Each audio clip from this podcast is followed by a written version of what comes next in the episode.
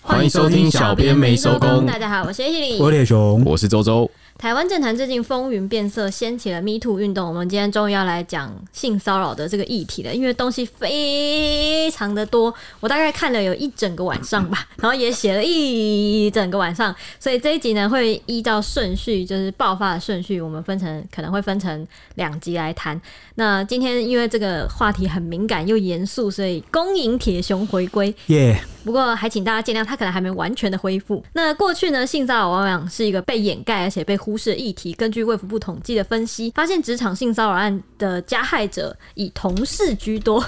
就你啊，，糟糕还了，敢笑、啊讲？到这里，忍不住笑出来，却有高达七至八成的受害者选择低调处理。准备好报自己的新闻吧。我现在要高调处 理，现在就公开控诉。你们一直都是高调处理啊，你们高调控诉、我们一欸进职场就被迫签下什么不提告和解书，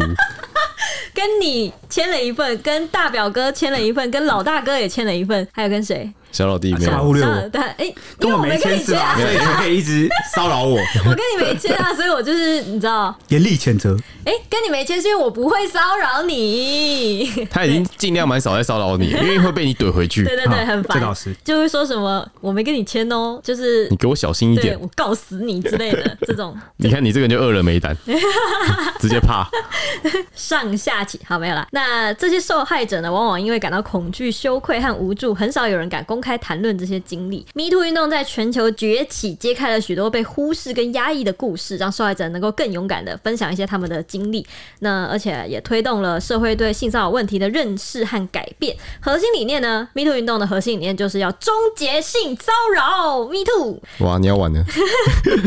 你们不是 me，你们 no not me。那就在台湾第一部以政治幕僚为题材的职人剧《人选之人造浪者》成为热门冠军影集，造成线上级影响力之后呢，剧中有提到一个就是性骚扰指控严重影响了执政党这件事情。这个现象级的人选之人也鼓励了 me too 的效应。这边想跟大家分享一个算是冷知识吗？台湾自行宪以来呢，行政院内阁共有两百五十任首长，但仅仅只有十七任是女性的部会首长，其中财政部跟经济部分别有三位女性出任部长。那女性首长的人数在马英九政府行政院长是陈冲的时期达到了巅峰，并在蔡英文任期那行政院院长苏贞昌时期女性首长比例创下史上最低的记录。一直到了今年一月呢，行政院院长陈建仁内阁延揽了七名女性的部会首长，性别比例达到了十六点六七趴。不过，这对女性来说呢，妇女薪资基金会就说，目前性别比例仍与平权内阁是有差距的，甚有差距的。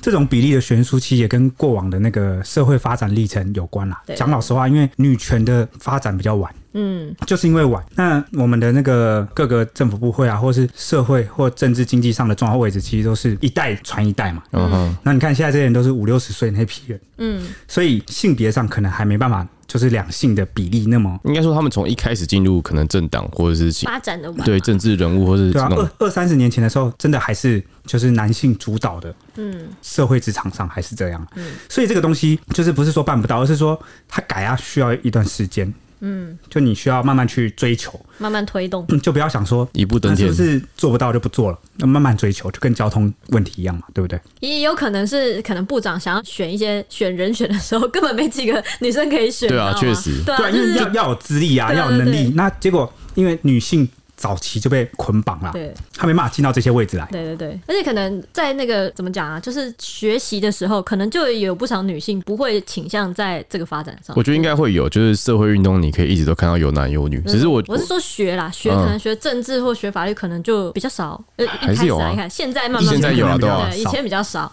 现在慢慢变得蛮好的。那这个人选之人鼓励了 Me Too 效应之后呢，那个民进党女党工就开始了一个玫瑰战争，被形容是玫瑰战争啊，其实就是 Me Too 运动的意思，燃烧整个党团。一开始就连报了八个案子，第一案呢就是民进党这位女党工，她是妇女部的前党工陈千柔，她开出了第一枪，指控在二零二二年九月的选战期间呢，当时她和一名名导演辉哥薛朝辉同坐一台箱型车，起先以为对方让他把头靠在肩膀上休息是出自长辈的关心，一位哥儿。没想到呢，后续这个辉哥竟然伸手抚摸他的后颈，接着又摸到了下巴跟胸部上面。那事后呢，虽然他向上呈报，却被那个当时的妇女部主任许家田冷处理，还反问他说：“你为何不跳车？所以呢，你希望我做什 么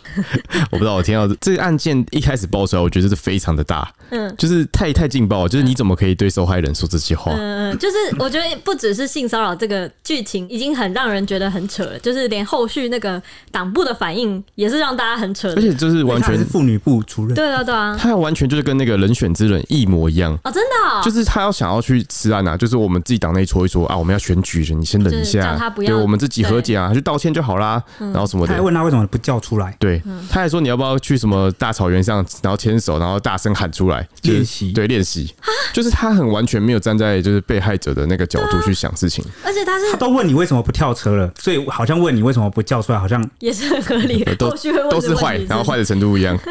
领导辉哥事后呢，就遭到网友疯狂起底，包括他曾经在脸书贴出二零零八年三月七号的入党党证、入党民进党的党证，还曾与多名民进党大咖苏贞昌啊、林静怡等等的合照，就连他结婚的时候，总统蔡英文还上台帮他证婚，哦，所以他是已婚的状态，嘿丢。而且他对这他是他算是民进党老党员老党员。算那了，近年他曾经也入围过金钟奖迷你剧集电视电影导演奖。那对此呢，这个辉哥薛朝辉呢，他就有发布四点声明回应说，基于保护家人朋友以及生性的公益价值，对不实指控已经委请律师确保他的相关权益，有点算是这里面其中几个不认的啦，就是爆发了这几个之中不承认性骚扰的我。记得初期爆出来的那几个人，好像基本上都请律师，然后就发函说这个不实指控会提高。对对对对对，就一开始好像没有几个人有承认这样。嗯，那至于许家田本人呢，就是刚刚那个问冷处理问他说你为何不跳车的那一位女党部主任，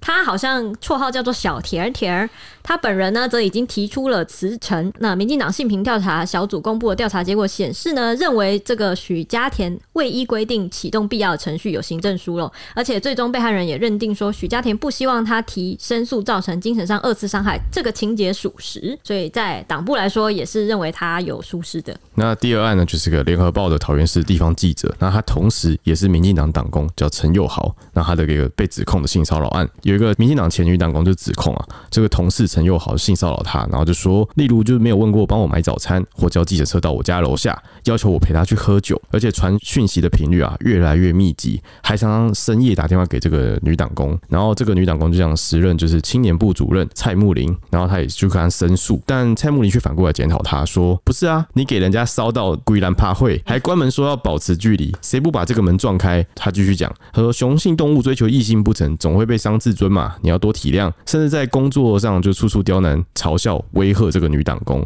还用这个此事影响部门气氛为由，然后要求这个女党工道歉。那最后这个女党工就妥协了，她就跟这个陈友豪道歉，但她道歉之后呢，却没有换来好日子，反而是选择回到她的家乡去静养。那对此呢，联合报就发声明，就说因为这个事情啊，涉及了职场性骚扰。不容任何的模糊空间，所以即日起就让陈佑豪停职。那陈佑豪就是也有委任律师发出声明，否认他有性骚扰。又是一个否认的案例，对，诶 他说回到家乡静养，又跟人选之人一模一样。 哦，是哦， 那人是 很是不是看着这些人的案例写？我记得初期好像大家就说什么那个人选之人的编剧，他们就有一个好像是也是从民进党出来的，呃然后就有那说个那个也说他有被性骚扰，对，他说他也他也爆出说他被性骚扰过，嗯嗯然后就是有多少参所以考一他点偷，偷把他拍进去就对了。对我觉得他多少参应该考一有点。听到对一些听风闻声嗯，对，那第三案呢，就是民进党组织部的副主任林南固，他也被控性骚扰。台北市议员何梦华就说，二零一八年他担任青年部主任的时候，发现同仁有异样，但在出差的时候就询问，然后发现这个同仁啊被其他部门的林姓主管写情书，晚上还电话骚扰，他就一起把这个事情向上申诉。不过调查结果必须呈到中常会，那当事人可能会面临就是媒体曝光，但是这个当事人表示不愿意啊，所以就没有启动调查机制。他就说那时候高层最初做的决定，竟是要受害者调部门。那后来林姓主管就请辞啊。然后在何梦华的脸书下面留言说他会配合调查，然后说以下要骂我畜生、勒色的，我都不会提告，但过程与内容基于保护对方，我不便透露。我们接下来会一路讲民进党内部爆发出来的案子，并不是我们针对他，哦主要是有两个原因。第一个是因为这件事的第一枪是从民进党内部烧起来的，对，所以我们是按照时间序来讲。那当然，大家后来也知道，听节目的时候应该也知道，就是这个性骚扰也一路烧到了国民党、民众党，甚至是然后一些时代力量啊对什么时的，政圈的一些直播圈的政治评论家朱学恒等等，我们都会聊到了。然后只是我们从这个顺序来讲，那第二点的部分就是，老实讲，我觉得大家蛮多人应该对民进党的那个标准特别高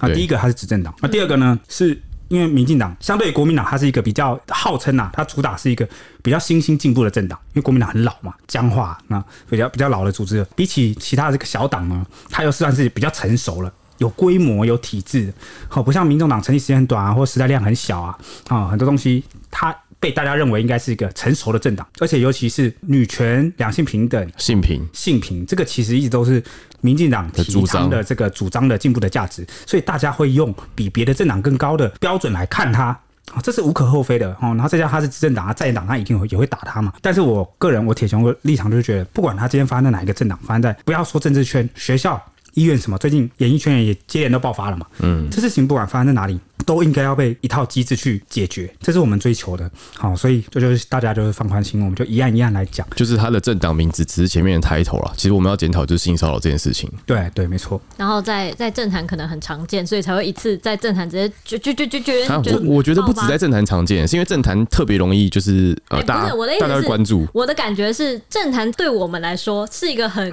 高尚的地方，它不应该存在特别有这种事情在政坛里面，就是一个这么我们要维持国家运转的地方，它更应该可能是比较我这样跟你讲好了，清白的地方。为什么性骚扰这种事情为什么会被压下来？它通常发生在权力结构很明显的地方，嗯哦，政党、军队或者是学术圈哦，或者是一些权力结构很分明啊、垂直。职场也是这样子啊，你、嗯你爆出来可能就工作不保，或是影响人家对你的观感，或是很多种种的，或圈子很小啦，对方有权利的时候，你就他会觉得可以控制你未来的生死。所以你就会趋于权势，你就不 会讲。对啊，对于我这种平民老百姓来说，就是我的首我的地方首长或者是民意代表们，如果在那边给我搞性骚扰，我会觉得我怎么会选出他，或者是就是嗯，就是你们不是应该是一个比我们更自律的团而队且吗？像这种权力很大的地方，然后这个组织嘛，很容易就是你下面出现一个小纰漏，上面就会被拔掉，所以通常会这种层层下来私下，就是说把这个搓掉，私下和解对就啊，好很。容易这样子哎、就跟军还是我不应该讲军中坏话，军队其实也是这样啊，其对啊实过往有很多事我情都们是军队不只是性骚扰案件啊啦，有些小事情可能也会基这样层处出理。包了，对啊，但是呢，基层出包往往子都会弹给少一嗯颗什么的，都会给上面的人添上一笔，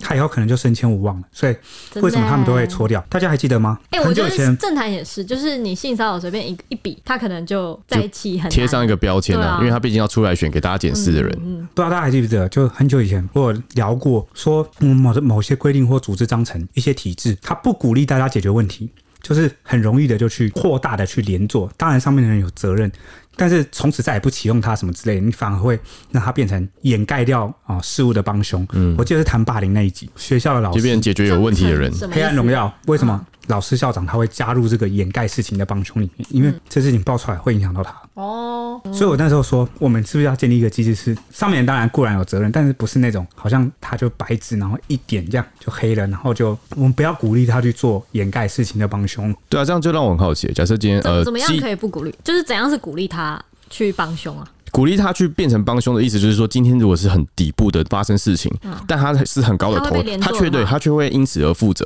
哦那他可能就会向下去掩埋。但如果今天这个事情发生，他可能往上追一两阶，不要追到这么高。或者是有豁免，就比如说这个事情只能在他底下，可能他类似丑一丑二这种，你知道嗯对，吗？就他可能知情或不 知情，我觉得会有申差。诫， 或者是有些东西是可以看他事后处理的态度，嗯，或是让那个当事人满不满意，嗯或是大家认不认可，那个东西是可以被消掉的。就是哦，因为他处理得当，然后把他的这个底下单位有他的矫过失正可能那种，是不是对？好好了解。应该是鼓励他，用从机制上去鼓励他，嗯不要逃避这件事情，去去解决它，去面对它。那我们谈到第四案，第四案就是民进党青年部前攻读生他被性骚扰，那当时的青年部主任吴俊彦他就忍回说，那你就推掉就好啦。那这个案件是是就跟是个刚刚那个好像，我觉得他们好像都会这样。对、另外一个这个是前民进党青年部的一个女工读生啊，她就说她被青绿名嘴张雨韶性骚扰，然后多次约就是小酌啊，就喝酒，然后还有看夜景跟泡汤，还经常用言语调戏跟不经意的碰触她。那当她向她的主管就是吴俊彦的反映的时候，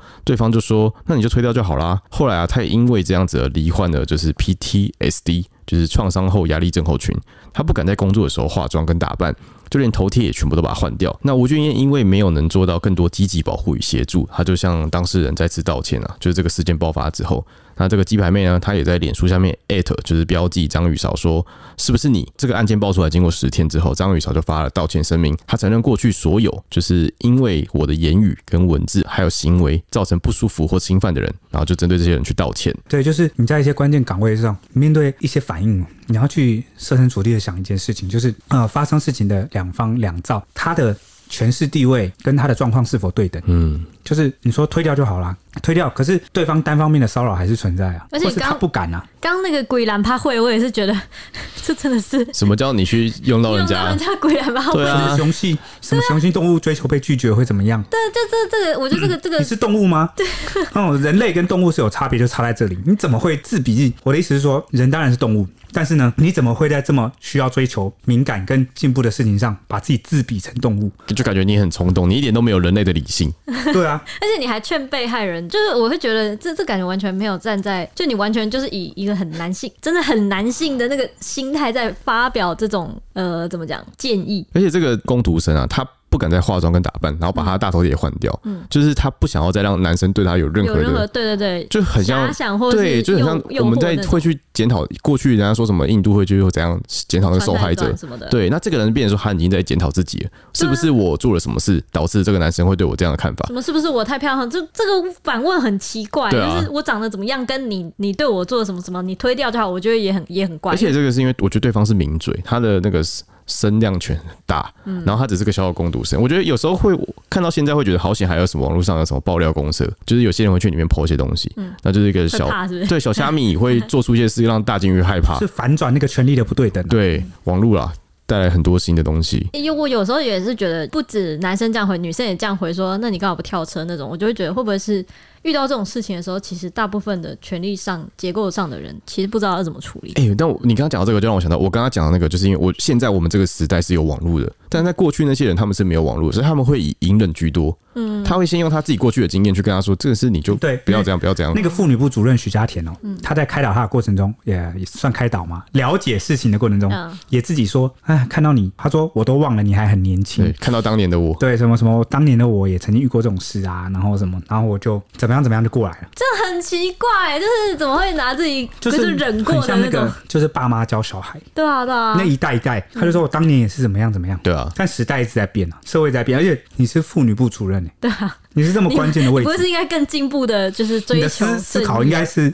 应该要跟敏感度应该要更高啊。而且这件事我觉得烧起来最主要的原因，性骚扰是很重要的一点，再来就是他吃案，每一次都遇到包庇这种感对觉，对对对对不对，这个就是关键啊。而且那些回的话都让人才会归匪兰夷他所会。 思，我觉得看到那些回话也是让大家愤怒的原因就觉之得你一去吧。报警，然后就警方就随便戳戳掉，哇，那你一定是超级无助的欸。嗯嗯，对对对，好，接下来还有第五案，就是呃，时任青年部主任蔡木林，就是刚刚提到的那一个蔡木林，他也是其实有被控说强行十指紧扣女党工这件事情。有之前的事就爆料呢，有一次在参会的时候看到蔡木林不顾他人意愿呢，频频牵起其他女性党工的手，而且还十指紧扣，这些都被这个知情人士拍下来了。虽然蔡木林有透过律师发表声明，强调说无法成为翁文芳温文芳，不代表就是赵昌泽就是《人选之人》里面的角色，啊那翁文芳就是一个，他跟那个被性骚扰的女生说，我们不要就这样算了，啊啊，就是鼓励她一起去向变 他成们的后党。盾。正义的化身那赵昌哲就是他利性骚扰用的利用权加力害者，对加害者利用权力去性骚扰他的助理那个。啊、那面对网络上各种恶意攻讦呢，蔡姆林说他绝对会以司法捍卫清白。这大概是刚刚前面所有能认的只有两个吧，就是那个有认的，就是那个林姓主管跟那个张玉韶，张雨韶这个这两个名嘴，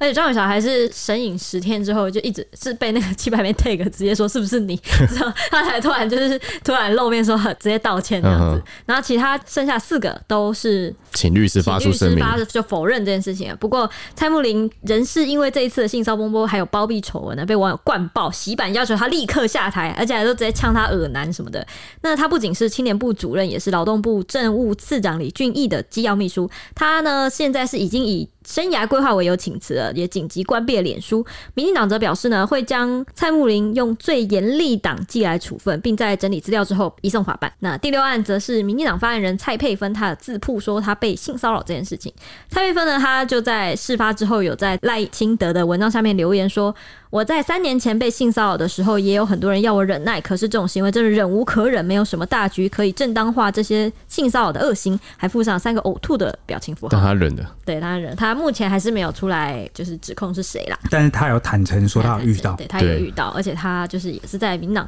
遇到的。那第七案呢，则是绿营庄脚用信封戳女党员的胸部，立委吴思瑶被控说他去施压跟阻止报案。有民党的女党员就自白说，过去在议员选举办公室要撤离的时候，被一名庄脚用信封戳胸部，气到和主任，就是那个时候的办公室主办任公啊室，的主任去报警，结果呢，负责协助进办的另外一位女议员，那个时候的女议员用权力来阻止他们，警察也很诚实的说，议员不给报警。那因为夹在两个议员之间，最后这个女党员呢，只走了行政流程的申诉。那两人报警完之后，就回到进办局收拾，顺便还把这个党员名册给烧了。后来呢，这个女党员就说，后来那个阻止报警的人当上了立委。国民党台北市议员张思刚就点名说，这个女议员讲的女议员呢，就是吴思瑶。吴思瑶就马上回应说，十几年前她是助选员，那这个团队发生跟地方支持者的性骚扰纠纷，但她绝对没有阻止报案，那协助受害者她做的不够，为此她感到深深的抱歉。刚刚讲到，很多人都会说你大局考量，你要忍下来。我就想反问了，那些性骚扰的人，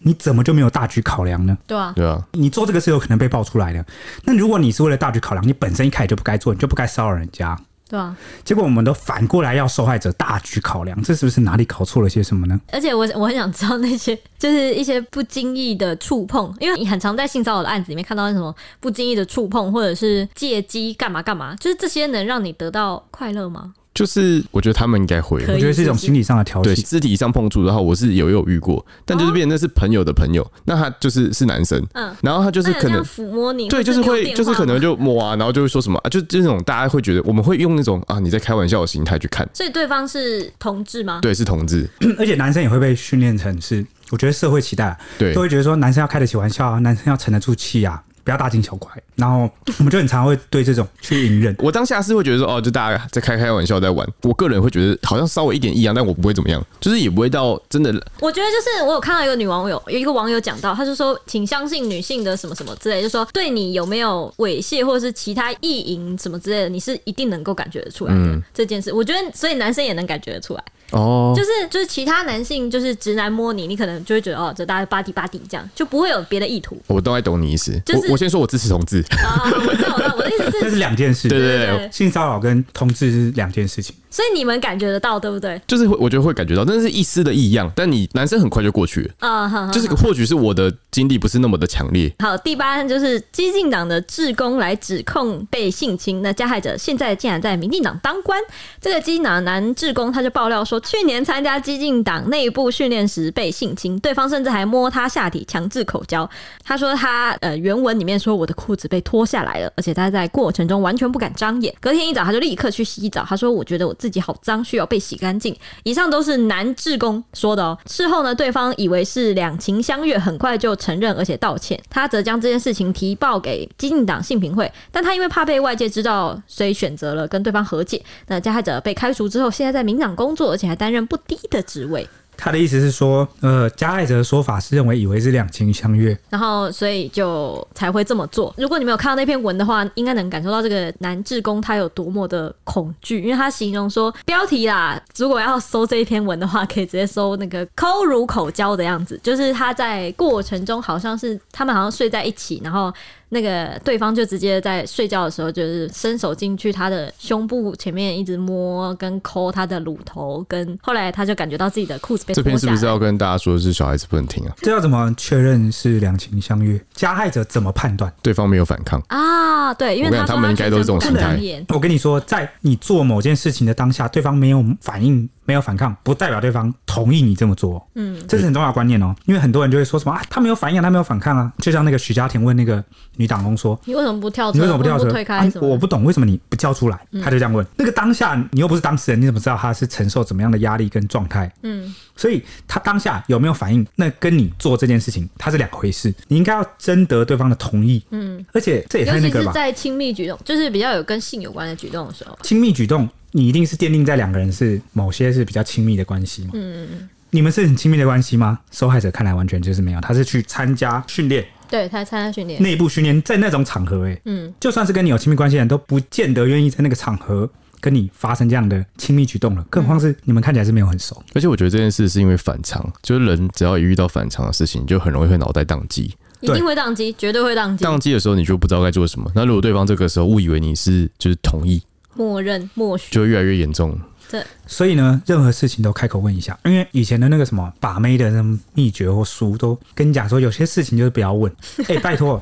他会教你这个是，他是教给那种情商非常高、非常能够判断气氛，然后呢，非常能够拿捏彼此距离，非常呃了解女分方寸的，分寸，这个其实需要非常高的情商、欸，哎，嗯，需要极高的判断能力。我跟你说，九成的人都做不到，八九成的人真的都做不到。所以呢，有些技巧都是教的，交给那个顶尖的人在教你的时候，他没办法同理你，他不知道你的那个呃共情能力那么烂，然后呢，他就会把他自以为是，把他那个简化，对简化，然后讲说啊、呃是那样。当然了，人家技巧好，弄得好，然后呢，呃，也跟女生是真的有一定的情感关系，他做当然都是水到渠成，是很 OK 的啊、但是很多男生，甚至也不要讲男生啊，女生，他对人的这个共情跟判断能力、分寸拿捏是程度是很低的。那你应该要先去把你这一块弥补起来，把它训练起来，不然谈什么恋爱啊？你有什么资格谈那恋爱？训练的话，是不是就需要有对象？嗯，你可以先从充实内在开始。然后就是我跟你说，谈恋爱是一个很高级的情感关系。你如果连当一个正常，比如说家人啊，你当朋友啊，在一个团体里面，你都做不好，那你很大几率可能谈恋爱也谈不好。我觉得大家就先充实自己啊。如果遇到这种问题，然后你如果够好、够厉害，就那说哎自社然交社交问题，自然而然就会有人被你吸引来。那接着这个案情发生之后呢，就台南市府在两天内也爆出了性骚扰三宝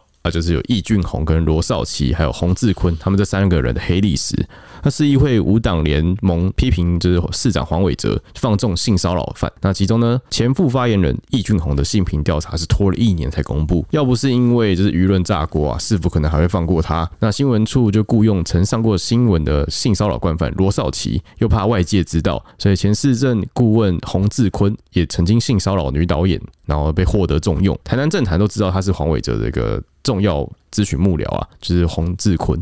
那他也是一个网络操盘手，甚至被外界称为是地下市长之一。五党联盟呢，他就是呼吁黄伟哲应该要出面说明说，为何专找性骚扰犯来帮你工作，然后你说为何总跟性骚扰犯纠缠不清呢？那这边就补充一下，这三个人他们的一些黑历史，呃算黑历史吧。算黑历史，因为都是过去发生的，哎，其实以上都算是黑历史，因为都是以前发欸其实生的。我一直有个疑问，就是你去从政或当政府的那个公务员啊，是不是不应该有，还是或该，还是说可以容一忍清二白？对对对什么，的如果你有刑事记录的话，能不能去当？可以啊，你忘记我们讨论黑道那一集，就是更生超人的多问前题坑啊犯，的，对啊，对啊，所以我觉得这个大家还是可能需要再多讨论一下。嗯，那这个罗少奇呢，他是国民党的前青年军，他在二零一二年创办停班停课罪行通知这个粉丝专业，哎，那个粉丝专有时候比我们那个粉丝团就比我们新因闻为大家网都页很关注什么时候放还假 还，受欢迎。那时候我们就觉得停班停课这件事情，大家真的是有够关注，一定要好好的把因为大它。家都想放假。对，大家都想放假，所对以我就觉得这个创办这个人真聪明，蛮厉害的没想到就是他。那这个罗少奇他在二零二零年的时候，因为减国民党政啊，支持蔡英文连任而走红，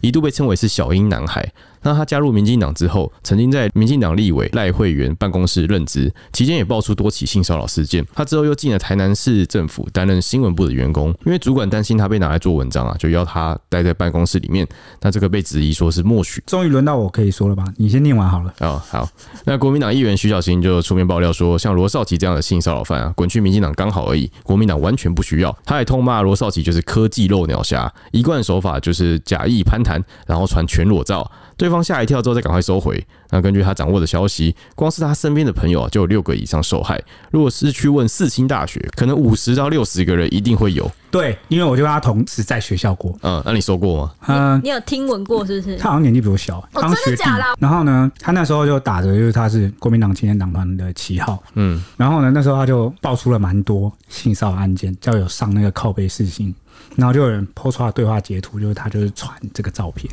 有，我有看到徐小强好像有爆出来说有哇哦一张有一张超惊悚的，他说什么好像什么洗完澡然后很热，什么胆胆快爆了，然后什么你可不可以帮我看一下？什么 洗岩浆是不是啊？说胆胆快爆了，你可不可以帮我看一下，然后就好像就传裸照吧。但然他后但他现在不是国民党，他现在是民进嗯党，对对，令人想不到的反转，没想到我会在新闻上再度见到他，对，有种奇妙的 感觉，就是嗯我当初学校的事情，果然有些人呐、改不了，出了社会就会还继是续会长这这样样。不是他为什么会想要把自己的裸照传出去，然后再收回？这感觉真的很像漏鸟侠，就是想要对啊看对方惊讶的样子对。，你不能理解他我他真的有无法理解。他在对话中有讲到一句，就是他不是传完嘛，然后他他就说胆得快爆，然后传完之后就说什么呃没事，我只是喜欢人家看我的身体这个心情。最近台湾其实有蛮多在拍那种就是 Only Face 之类的东西，他其实可以去，贩卖自哎可以己的赚骂钱呢、片。对啊真的耶，就是放错地方了，这个人不应该犯法。对，还是他比较享受那个私密之间那个感觉。就我觉得心理是他满足挑那个下手目标，对对对，我认他识的人，特定 的人，哦，对对对对超对对变对态，超变 态，你真的超变态！我再讲一遍，你超变态超。变态，你的你是你刚才在对他喊话吗？他是校友吧？ 而且这个我记得徐小新爆料的时候，就是在讲说他在世新，他专找学长学弟下手，他是我不是他的目标，他是哦我纯粹是那时候觉得，天哪，这人怎么这样？搞不好他也把你的，他可能传个裸照吓吓你之类的，搞不好不知道他怎么，么选择的。你也是学长学弟之一。好，我们接着自信的男生蛮少的。哦，对啊，哦，我们接着讲第二个，第二个就是刚刚讲易俊宏，他曾经担任台南市府的副发言人，他去年六月遭指控就是借讲师身份来进行性骚扰，他是一个性骚扰累犯，那其中也包括未成年人。他六年之内啊，至少有八名少年被他言辞骚扰，甚至未经同意啊就做出不当的肢体接触。他事后还转任就是市议员林依婷的法务助理。因为他之后就是他被报性骚扰之后还转任这件事情，才会让那个议员们觉得说，要不是因为他转任了，导致舆论炸锅，把他挖出来讲，不然市府可能会放过他，这样哦，就觉得说易俊宏的事应该赶快处理。我觉得政坛真的该清扫一下，就是不知道为什么好像有些人就越犯错越升越高。我就很害怕，扫黑跟扫这个黄吗？黄呢，扫黄扫完了剩多少人？真的欸、我们不是说一定要要求一个圣人出来，至少你是清清白白的，没有任何刑案的底我没有吧？前科，对，在这个公民法治社会，你没有前科那么难 吗？这么难吗？这么难？手法已经变得这么难了吗？对啊，你连手法都做不到，你从政难怪馆长会说他有良民证。这就变成说，刚刚我们在讨论，就是那你更生人他出狱之后能不能重新改过，哦，对啊吧、就很难的一个事情。嗯，要信任他们吗？我觉得可以信任，但我觉得可能是要观察，那他不能到特定的要旨或掌握一些特定权利，你懂吗？这样其实限制蛮嗯蛮大我的。觉得不是说所有的前科都这样，对对就有些前科他是跟人他可以改进的，那 OK。我介意的是什么，你知道吗？组织犯罪，你是黑道团体出身的。你很难跟你过去的那些团体人脉斩断，不是说什么你曾经偷窃过什么，那个就不原谅你，所有的根生都打死，不是这个意思，而是你那些有可能涉及到跟政治有关的前科，比如说你曾经有一些经济犯罪啊，你有一些黑道这个某些组织，或是你曾经诈骗，乱挖沙石啊，倒卖国家的一些东西，那种你很容易让你之后从政之后，如果你有影响力变政治人物之后，你很容易可以让你更有权利去重操就是旧你业。走入权权力的核心，然后过去跟你有人脉关系反或啊而更有是红利欠人情，嗯他要要你帮忙一下，你会不会说不？很困难，对啊，就是要筛选这样。对啊又回到那个结果里但是。我不鼓励从法律上去做这件事，因为法律它讲究的是一个普适性最低的标准，嗯，就是会讲到人权嘛，要实现。我比较希望是，为什么我们一定要从法律这种最低标准来解决呢？而不是变成是它应该是个政治风气，就是你每个政党、每个执政党，它都会自己就开始自我要求，对啊，严厉要求说，不要有某些前科的人去加入他的党派，应该是这样才对啊。所以大家有时候会陷入一个误区，就是讲到最后都是好像哪里要修法，哪里要修法啊，这不行啊，这碰到人权了，就你这样就是让所有更生人都怎么样？你那是因为我们把标准放得很低，我们都是想着去用修法解决，而不是想着去提升某些素质，提升某些要求。嗯，本身你政党你就应该要有这样的操守啊。不然政党是一个有理想、追求社会正义、公益，要去改革社会的。结果你的这个道德标准反而比我们一般人还低，你什么都要用跟我谈最低的法律标准。而且我记得铁雄有一次跟我讲，就是台湾是大政府吧，算是大政府国家，就是希望什么事情都是呃政府包办嘛政府，那包办治安呐、啊对然后呢，水电啊，什么东西最好都是你政府帮我全部都传后。对啊。然后你你如果是一个大政党的话，真的是要进来的人真的是要那蛮经同过时我审们，核的吧？同时我们很害怕，我们很害害怕政府滥权变大政府。嗯，所以我们会希望去压制他的权利，然后我们对他的期望就是大政府，这样就很奇怪。好那在第三个就是洪志坤，那这个人他曾经担任高雄市长陈局办公室主任。啊，就有个女导演就指控他说，他曾经被洪志坤啊以开会的名义带他到摩铁去强暴摸胸，然后还言语暗示说，我可以帮你，你只要偶尔可以让我任性一下，那个强暴的暴是抱住的抱，对对怕对，大家误因为会嗯因为他这个这篇文我有看，就那个女导演啊，她就是长期被洪志坤邀请，就是说跟他们合作去拍影片。嗯然后后来就是他跟就他介绍高雄的一些政坛的人，嗯对对对对，还有拍高雄的一些比较好的地方什么的，他们就约到那个摩铁去开会，就故意。越开越晚，开会时间越调越晚，嗯最后就跑到摩铁，问对方说：“你是不是缺钱？”然后他说：“对，我可能缺一百万，这个启动资金拍电影之类的。”然后他就说：“我可以帮你，你只要偶尔可以让我任性一下就好。”他就是以缓慢啊、隐晦的动作去袭这个女导演的胸。那事后这个女导演就是开始避开他，但没有想到过了很久之后，这个女导演就接到这个洪志坤的电话。那洪志坤就跟他说：“那个导演说你会跟客户上床换案子、欸诶，怎么我没有这种好事啊？哈哈哈就就是感觉就是另外一种暗示啊，就再度暗示。对，就是是因为他后续好像就呃，重点是他一开始跟他谈，跟这个女导演谈说，哦，我们可以接你的案子。但后来突然跑出另外一个导演跟他竞争，嗯，于是疑似他他就怀疑可能是当初没有陪他去上床，所以被筛掉，嗯，那事后这个导演就也攻击他，就说这个女导演会跟客户上床来交换案子，所以洪志坤就打电话去讽刺他讲这句话，哦哦，那在这个女导演离开旅馆的那之后，隔天啊，她收到一笔疑似封口费的现金。那这个事情爆出来之后呢，洪志坤对此就两度道歉，他说他会忏悔到生命的尽头。而且我记得那个他说袭胸这个部分，可能还双方可能要可能还有得法律公。攻防战，对，因为他是说没快要摸到胸部，不是吗？就是有碰到胸部啦。他好像说那个男的就躺在床上，然后就是棉被盖起来，不知道在干嘛。然后说他对，他就叫还有他过做什么去，规律的动对作。对对，叫他。坐在床铺旁边这样子。那接着就有男网友发文指控说，八年前在社子岛开发户外开讲时，遇到绿委何志伟，他在跟到场的民众逐一握手打招呼之后呢，他说何志伟一面双眼直盯盯的注视着我，一面一只手抓住我的左肩，一只手从我的右手背开始，以刻意缓慢的方式一路抚上了我的前臂，然后上臂就是接近胸肌那里。而且他形容说，可怕的事情还没有到此结束，在完全未经过他的同意之下呢，何志伟一只手紧抓着他的右手，另外一只手快速在他右前臂上写下了一串手机号码，然后看着他做了一个打电话的手势，说：“记得来找我哦，我等你。”对此，何志伟就有道歉说，性骚扰事件每个人的感觉很重要，但若我无心的动作造成对方困扰，我很抱歉。未来志伟与民众互动的方式会在修正之后，何志伟就神隐了大概十天左右，再次出现就是在立院的那个临时会上，有被媒体就是堵拍啦，就是追问他，但他都没有回应。那民进党前秘书长林非凡他在这一次有接受民进党中央征召参选了台北市中山北松山选区的立委，但最近因为爆发性骚风暴，其中的一起案件在爆发的时候被指控主管吃案，那当时林非凡正是负责督导的副秘书长。民进党虽然第一波公布的这个性平调查结果认定林非凡是处置合议，就是跟那个刚刚那个许家田的那个调查结果是同一批对，的，就第一案，对第一波这样，但林非凡还是以作为当初督导部门的主管，应该以更高标准负起政治责任为由，正式宣布退选。那他也是继民进党在新北市永和区合作参选立委的李正浩退选之后，又一个立委参选人因为性平事件退选的第二个人啦。那李正浩他退选的原因是他被爆料，就是拿周刊爆料说偷拍私密影像威胁前女友这件事情。近期因为他因为跳槽民党参选立委啊就被旧事重提这样子，他就坚决否认，还拿出这个判决书说，呃，这个判决书的判决是言论不实胜诉，然后判赔李正浩五万块钱，他就以此来自清说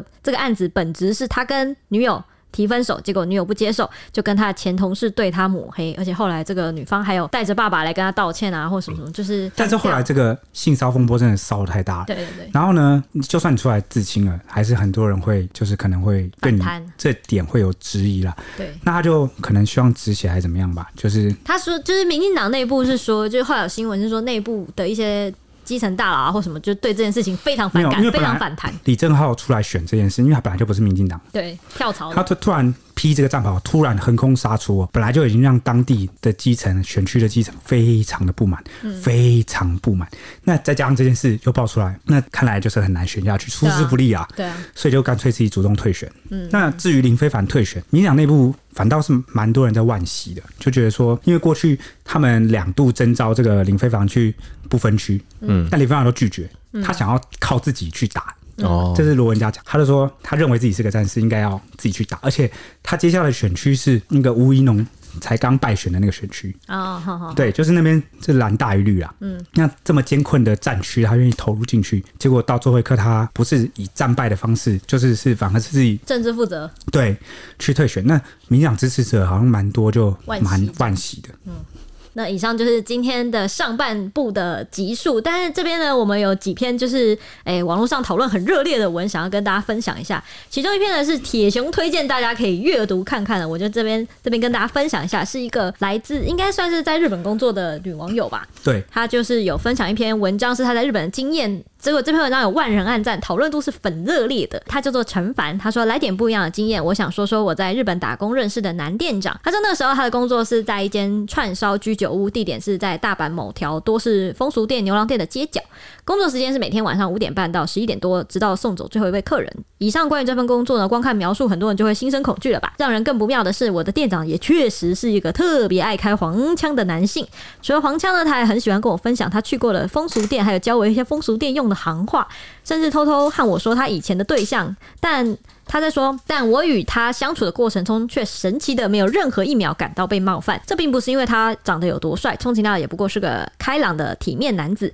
也不是因为他讲话风趣，其实他讲的笑话会让人感觉有点憨。我对他也毫无对异性的欣赏，真的不是我的菜。也许有些人会完全无法相信，究竟是要如何做到跟一个女孩子，甚至是自己的女下属，天天聊 sex 的话题，却完全不让对方感到受迫害。他说原因很简单，在认识我的几天后呢，店长第一次不小心没管住嘴，跟我聊了风俗的话题。当下他马上就问我说：“这样的话题你能接受吗？如果可以，你能接受到什么程度呢？”他就说。我很直接的回答说，我希望开玩笑不要扯到我的身体，贬低女性的词语会让我不舒服，然后我也不喜欢接触，所以不要碰到我。遵守以上三点，尺度再糟糕我都可以聊哦。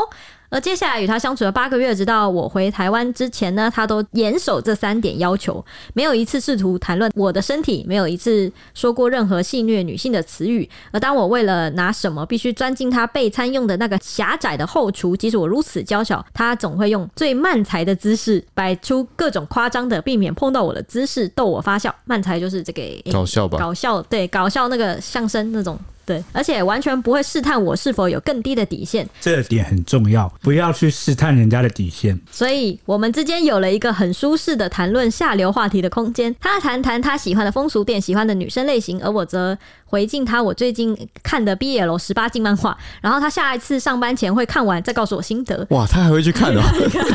就是真的把他当朋友在对，交因为流我。刚才想说，这两个在讨论这毫无交集的东西耶， 他们的范围好 广对哦、吧？他是我认识最变态，同时也是最绅士的男性朋友。而我认识他之后，我知道了遵守规则、互相尊重，其实没有那么难。说出那些借口的、喊出不知道怎么跟女生相处的口号，都不过是废物而已。好派哦。好真的很看派。对，因为讲到试探底线这件事，我蛮有感，遇过蛮多骚扰的事件，都是女生觉得她被试探，我们的关系还没到这个地步，但是你没有那个意识，然后你也不知道怎么拿捏，然后你就贸然的，就是自我感觉良好的去试探上某手些，对，先伸手再说。就然后他们觉得他们是个那个什么荒野开拓者，然后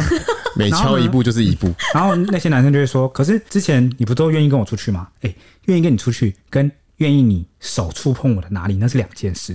就是不知道为什么都有一种阶梯概念。这就什觉么得跳跳断崖啊？ 就是我踩了这一啊阶，代表我可以踩下一阶。然后女生常常就会觉得被冒犯，就是嗯哎、而且我觉得这些跳台就是跳断崖的方式，就是中间完全没有经过一个言语的就确认，就是可能他你们可能一起出去过两三次或干嘛，或吃饭或干嘛，就是可能真的有觉得彼此关系蛮好的，然后可能聊过什么东西话题之后，就是完全不会跟你确认过什么说我们现在怎么样怎么样怎么样，或者是我现在怎么样怎么样怎么样，就是直接手就直接先去了，对啊，你对一个陌生人或是一个正常朋友好了，你也不会突然，比如说，手就袭胸假设啊或我跟什么的啊、周周很好，嗯，我们都是兄弟兄弟，但是我也不会突然开始揉他的某些啊部位，但 我会这样揉蔡西耶，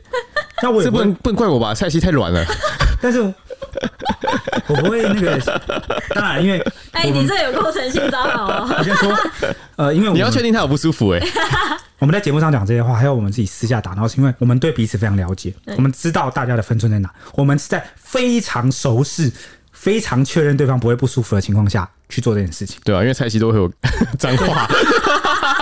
非常确认铁熊会不舒服，所以我都不敢乱乱出手。但你们的状况是，你们两个根本就没那么熟啊，对你啊根，本就不知道他底线在哪，然后你就说底线不是摸出来的吗？不是，真的不是。真的不是耶。但我觉得有时候就是呃，可能有一个人他对其他人或对所有人的态度都是都比是这较，样，嗯对，就是比较 open open 的。他可能大家都说很开心，然后就是说爱你啊之类的。嗯但他的那个爱并并不一定是真的爱你的哦，但有些人可能就会会错意。哦，我觉得，所以这个东西我我觉得事情也很也很也很吊诡，因对为这个这个很难啊。对啊，因为如果假设对方完全从来没有，像像前面很多个案子都是那种，他其实从来没有跟你表达过任何好感，或是那种你们也没有相处很久，你们根本就对，就不没有太熟。没有没有经过好感的确认这一步就开始就是性骚扰这件事情，这个我就觉得很吊诡。对，所以以前一直说我们要开一个恋爱节目，对那个谈这个事情一直没有。我先跟大家讲一个核心，那个世界上不太有追求这件事情，那追求是假的，真正是真正的核心叫吸引，先吸引才有追求，你懂吗？就是你先吸引到对方了，对方对你有好感了，你才。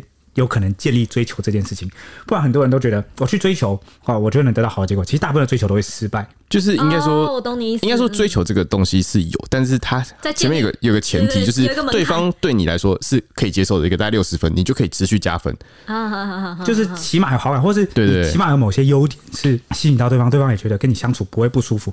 第一个前提就是相处不会不舒服，你们能够共处一室，你们才可能去谈什么后面追求什么的。因为他刚刚提到就是那个店长会问他这件事情，然后就让我想到就是不是那种什么 S M 或什么，他们都会签一个那个规则嘛，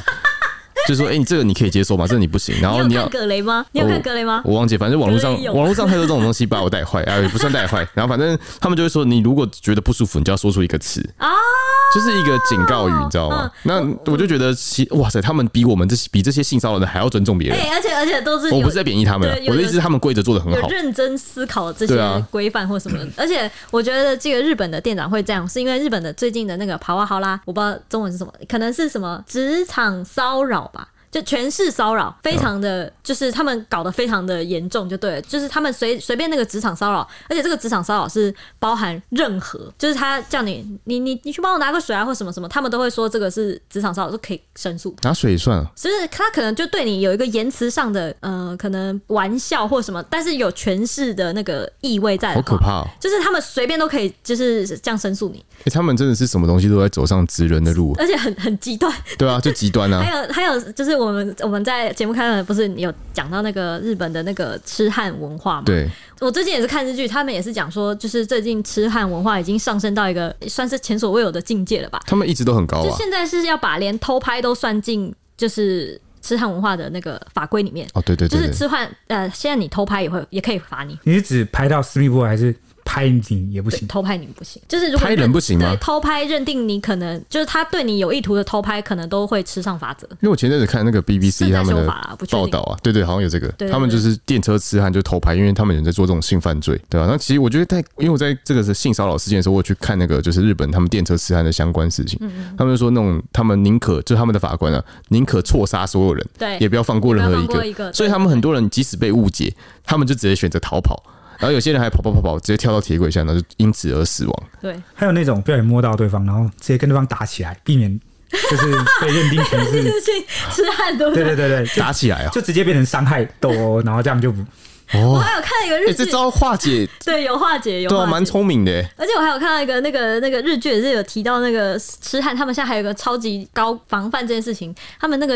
痴汉的那个组织，防痴汉组织，他们有做一个很像笔的东西，嗯，就是女生，因为他们指纹吗？照指纹吗？有点像是贴纸、镭射还是什么，我嗯忘记、是应该算印章啦。它就是一个笔，然后你如果遇到性骚扰犯，哦，盖在他手上是不盖是在？他手上，然后而且不会有痕迹。但是你等抓到人的时候，你看他那个就是反光还是干嘛，可以确认是谁按的，哎、但是日本的电车很挤、欸，对啊，所以才可以按啊，因为很近啊，这个超可怕的、欸。这我跟你你很讲，这会按，我就真真实的受害者，他用这样抓犯人，我真的觉得无所谓，就是因为一定要把惩你可治以坏人嘛对，嗯你可。以但确如定果谁谁骚重扰点，是有些人在利用这些制度去伤害人，你知道吗？对啊，也是蛮多的，就是容易容易物物极必反，对啊，就是很多人那个电车痴汉的冤案。对不对？对冤案超多冤案的，我就觉得其实也是蛮需要、需觉得要说平衡的一个东西。 每个国家的国情不同，对，他们处置这个事情，他的那个力道就会不一样。对，超力力道超大，而且还在加重中。我以为已经到了一个很很极致的境界，但没有，现在连偷拍都可以罚了，不知道修法过了没？好像前几还集没不。是有谈到那个，你不是问我说那个小美人鱼换成黑人这件事情？嗯，然后呢，刚好最近有看到，我就跟你那时候就跟你说，他有他国情独特问题，因为他的种族歧视问题很严重，所以嗯他必须要这样做。但也有黑人就反弹，就认为说，为什么如果我们真的是要希望就是改善那个印象，我们应该是创造出一个新的角色、新的经典、新的代表。为什么我们要去篡改旧的原著，对把啊，它篡替换篡掉？改，嗯，这个真的啊这个是黑人族群他自己讲的、哦，就有还蛮多人这样讲的，就觉得对这样反而很怪，你知道吗？就很像很刻意，你你越要是去要。夺取人家的历史那种感觉。就就是有一种，嗯因为当然有些过去的历史它是有涉及一些不正义什么，它当然可以被转型正义嘛。但嗯是小美人鱼这件事，它本身就是一个就是太过正 确。它它是一童个话故事，它是一个编造的，它不需要被，它还没有严重到需要被矫正的地步，你懂 吗？啊，这个闲聊啦，我刚好看到，小美人鱼最近还在烧哎、我我每次都看到那个网友在讨论说它票房到底多少，对，因为大家我觉得现在就是有些东西太过头，大家就会想要看它到底是反正看谁对刚刚不是有那个日本的店员，他就有讲到说什么，说出那些借口，喊出不知道怎么跟女生相处口号的都是废物而已。然后真的很多网友都在说，不知道怎么追女生的啦，以后怎么就是跟女生相相处。处什么之类的。那作家谢志桥就有分享这件事情，就是对，他就分享了一个故事，就是说他跟一个女同事非常要好，然后呢，他们是真的很好很好的朋友，然后也确认过双方开什么玩笑、什么底线是 OK 的，就是他们的感情非同一你般说。谢志巧跟那个女同事嘛，对，然后有一次，他就在跟这个女同事就在开玩笑说什么，因为好像他们做错什么事情，然后谢志尧就跟那个女同事说道歉要露出胸部，哦， 然后那个女的就说什么什么我大小奶，那我什么露比较大那边算你赚到什么之类，就是很低级的无聊话，就是熟人之间在打屁。因为谢之桥他是同志啦，哦，所以跟女生之间就是就是比较好。那结果旁边一个跟两个人都不熟的男同事就插话进来，就说什么什么真的假的我也要看，哪边大哪 边小，瞬间变恶哎、你懂那感觉吗？你懂那感觉吗？啊就就是，是你自己在旁边窃笑，偷听到这个东西你就算了，就是你不要硬要插花 你你谁？对啊，然后那个女同事就生气，就说关你屁事哦，就这种被打扰冒犯，然后跟我跟你没有好到那个程度，你知道吗？嗯哼，大概这个感觉。所以谢小就后来呀、就是看到很多网友在讨论说怎么跟女生相处嘛，谢小就有分享一个结论，他就觉得说，如果你连用与对方的交情和情境来判断事情可不可以做的能力都没有的话，那我想你一定连一般社交能力都超烂的，因为逻辑其实一样的。所以就是刚刚挺荣讲的啊，你什么情商还是什么判断能力上，就谈什么恋爱啊，这种感觉就是你如果有社交障碍的话，你可能在追求或谈恋爱这方面可能都是有应该要先把那些基础的对对功力，对怎么跟人好好相处这件事情先磨练先好。练。就你连评断你跟这个人熟不熟，能不能开这玩笑都不行，你就是白目啊。对啊，那怎么可能谈恋爱，然后人家还爱上你，然后跟你永远那个？你以为在一起之后就是白雪公主跟王子，然后永远幸福快乐的日子吗？哎、不是、哎，谈恋爱是更深入亲密的一段相处。嗯，那他有举例啊，他说举例来说，就是问说可不可以问女生要不要去泡温泉，就是刚刚那个，刚刚前面那个对对迷党的例子，然后他就说如果暧昧又熟的话就可以，那如果不熟的话就不可以。那还有问第二题就是，那跟女生不熟要怎么邀约呢？然后他说你不约泡温泉就不知道怎么约哦，你不会问可不可以一起吃饭吗？ 对啊，为什么第一步一定是泡温泉呢？一定要说这么充满性暗示吗？而且他说还有一个最核心的方法就是，如果你不知道可不可以，就不要做。真的欸、。最核心，如果你不知道可不可以，就不要做。这个就是可以避免你不小心就是变成性骚扰犯的方式或者是问 问，啊而我且，而且我也我也想知道，就是男生会，就是一般人会不知道泡温泉这件事情，就是没有很，就不是很一般的事嘛。这是这吗蛮，应该说这蛮，你私连密跟吗同对啊性单独去泡温泉都很对啊， 更何况是异性。这是私密加上需要一点交情，然后加上这不是这这跳脱，就是你你一定会跳过吃饭这个阶段欸哦，才会去他是一开始就直接约温泉哦，对啊，就常常会问女生说要不要去泡温泉。可能他真的觉得那温泉很赞吧？我们分别在女汤跟男汤这样泡，你等一下出来告诉我心对得。啊。 如果有人肩颈酸痛，我就说你要不要去泡温泉？我顺便也去泡一下，我哦最近对，。诚挚推荐他那。那这样应该这种问法就 OK 啊、就如果你不会随便跟男同事逢人就问说要不要泡温泉，对对，你不会对待同性这样子，你就不要对待异性这样。哦对对对对就你一视同仁的话，其实大家不会觉得你恶心。讲到一个关键，恶心，真的欸。好，以上就是这一节的节目，我们好难得的又回到了一个小时，各位下一集继续收听 Coming Soon。以上，拜拜。拜拜拜。